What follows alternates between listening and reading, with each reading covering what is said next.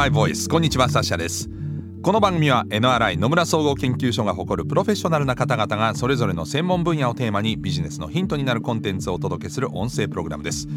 今回お話を伺っていきますのは IT 基盤技術戦略室エキスパートリサーチャーの権藤亜希子さんです。今回もどうぞよろしくお願いします。よろしくお願いします、えー、権藤さんは IT 技術の動向調査コンサルティングを中心に活動されていまして特に社会的ニーズ課題に対する技術をご専門とされていますえー、今回のシリーズではですねネイチャーテック生物多様性の保全に向けてをテーマにお話を伺っているんですが3回目の今回はどういうお話でしょうか？はい今回は企業におけるネイチャーテック活用事例です。NRI Voice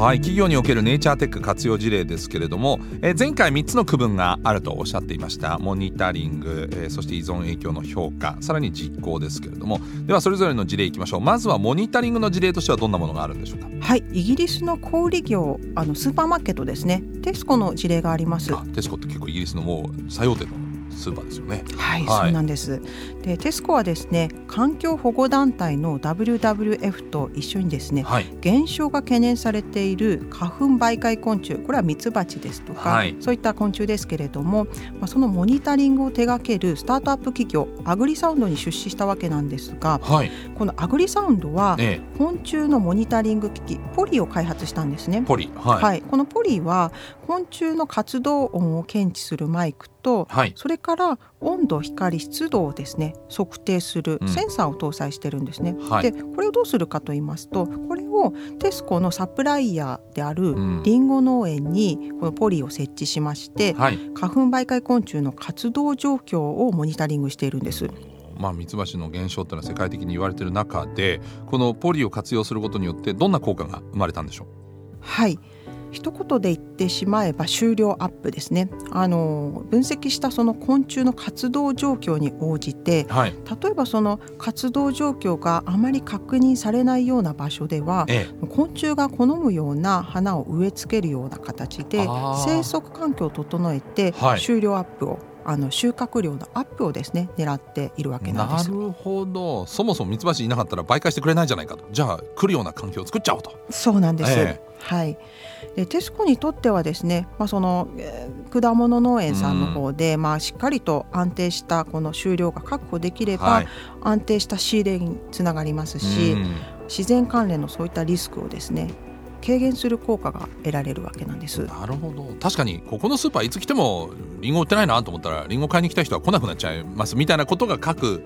製品であり得るってことですもんね。はいおっしゃる通りです、えー、特にスーパーだといろんなものをちゃんと扱ってるっていうのは大きなメリットになりますもんね。はい、なるほどだからこそ出資したということですね。はいそうですねやはり数が少なくなってしまいますと、うん、その仕入れ値っていうのも上がってきてしまうと思いますし、うまあ、そういった意味で、まあ、安定したこうビジネスを継続していくという意味で、この自然関連のリスクというものも、まあ、見ていかなければいけない時代になってきたっていうところですかね。なるほど、えー、では次の依存影響の評価この事例だと何があるんでしょう？はい。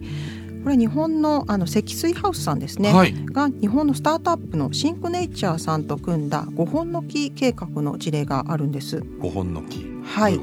積水ハウスさんがですね、はい、お客さんの庭住宅を購入されたお客さんの庭ですね、はい、家建てます一軒家。はい、はい、でそこにまあお庭があるケースが、まあ、うん、まあまあありますというところででこちらに植栽を行うのがこの5本の木事業なんですけれども、はい、あの3本は鳥のため、うん、2本は蝶々のためにですね、はい、でそれで5本の木、えー、と呼ばれていてその木はしかも在来種もともとその土地の気候に合った種類の樹木を使ってお客さんの庭作りを提案してきたわけなんです。はい、でその庭作りの効果って実際どうだったんですかねっていう時にかなりあのその評価って難しくなってくるんですけれども、はい、これまでは調査員の方が実際に現地に赴いてですね、はい、確認をしていたんですけれども、うん、まあ、その調査員の方が赴いた時に発見された、まあ、生物の情報に、はい、まあ、どうしても限られてしまう。まあそうですよね。例えば昼間見に行ったら夜は分かんないとかそういうことですよね、おっしゃる夏行ったら冬は分かんないです、ね、おっしゃる通りです、という点で課題があったんですね、えー、そこで、まあ、シンクネイチャーさんの協力を得て例えばその生物の分布情報ですとか、うん、あの生物の多様性の指標情報、まあ、こういったいろいろな情報に基づいた分析を開始したわけなんです。うんはい、で5本の木計画を行わなかった場合と比較してどうだったのか、うん、例えば蝶々の種類が5倍に増加したといったような具合に、どの程度その在来種の生物が増加したのかについての定量的な評価ができるようになったわけなんです。なるほど。でそれだけじゃなくてですね将来予測される生物多様性の保全効果のシミュレーションまでですね行っているというのがこの積水ハウスさんとシンクネイチャーさんの例なんです。それはすごいですね。実際にどういう活動すればどういうふうにつながっていくかっていうのは具体的に分かるっていうのはあの、まあ、やりがいがあるというかあの分かりやすいですよね。行動が取りやすいというか、ね、そうですね。やはりこう事業を続けていく中でいろんな判断があると思うんですけれどもなかなかこの生物多様性の領域その自然の保全って効果が出るまでかなり時間がかかってしまうということがあります。でその中で予測のシミュレーションがあるということは非常に大きな意味があると思ってまして、あのこのシミュレーションに基づくと効果があるのでではやってみようという形で、まあ、あの事業的な判断ができるという点がですね、まあ、このアナリティクスの効果なのかなというふうに思います。はい。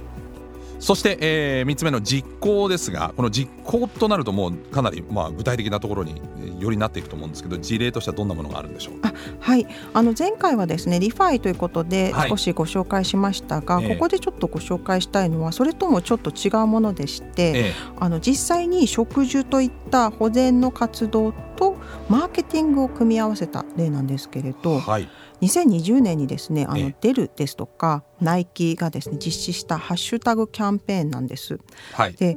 SNS に「ハッシュタグ Stay Home Forest」をつけて投稿するたびにですねなんとドローンが植物の種と土をボール状にしたシードボールを投下するとそういったキャンペーンを実施しているんです。あ2020年だからステイホームちょうど世界的には具体的に家から出ちゃいけない国とかもありましたけれどもこの時期だったんで、まあ、当然外に行っていろんなことができないと。であれば機械であるドローンが、えー、なんとその食事をしてしまう。それを参加できる形にしたということですか？あはいおっしゃる通りなんです、えー、面白いですねそうですね。あのこのキャンペーンで食事をするドローンを提供したのがエコーディングというトルコの会社なんですけれども、はい、この会社のサービスはですね参加者がどの種類の種をまくのかっていうのを選べたりですとか、はいえ。ー、あとはその参加者に対してあなたのシードボール今こんな感じで投下されましたよっていったようなですね、えー、投下状況を報告したりすることもできるんですね。はい。えー、なのでこのサステナビリティの意識の高い消費者をターゲットとしたマーケティングって他にもいろいろあるわけですけれども、まあ、こういった仕掛けを使うとその企業のサステナビリティの取り組みに共感してもらうだけじゃなくて一歩進んで実際に保全活動に参加したっていうようなですね実感を持ってもらうこともできるんです。なるほど、まあ、例えば、えー、その会社の商品を買えばそういったこともしてやってくれるとかあとはまあそういうことを普段からやってるんで例えばコンピューターや靴を選ぶときにこのメーカーにしようみたいなことにつながっていくわけですね顧客の行動としては。はい、あのまさにその化粧品会社さんと一緒にタッグを組んでやってましてで化粧品のそのパッケージの外側にですねこう QR コードが、はい、あの表示されてるんですね。えー、でその QR コードをスキャンすると、まあ、こういった形でシートボールの投下ができるというような形でご提供されている例もあるようです。うん、なるほど、まあ、これは分かりやすく我々も直接参加できるというところで、えー、いい事例でしたね。ということで、えー、企業におけるネイチャーテックの活用事例についてそれぞれ伺ってまいりました。いよいよ次回は、えー、このシリーズの最終回第4回ですけれどもネイチャーテックの未来を占う企業とネイチャーテックのこれからをテーマに、えー、権藤さんにお話を伺っていきます。次回もよろしくお願いします。よろしくお願いします。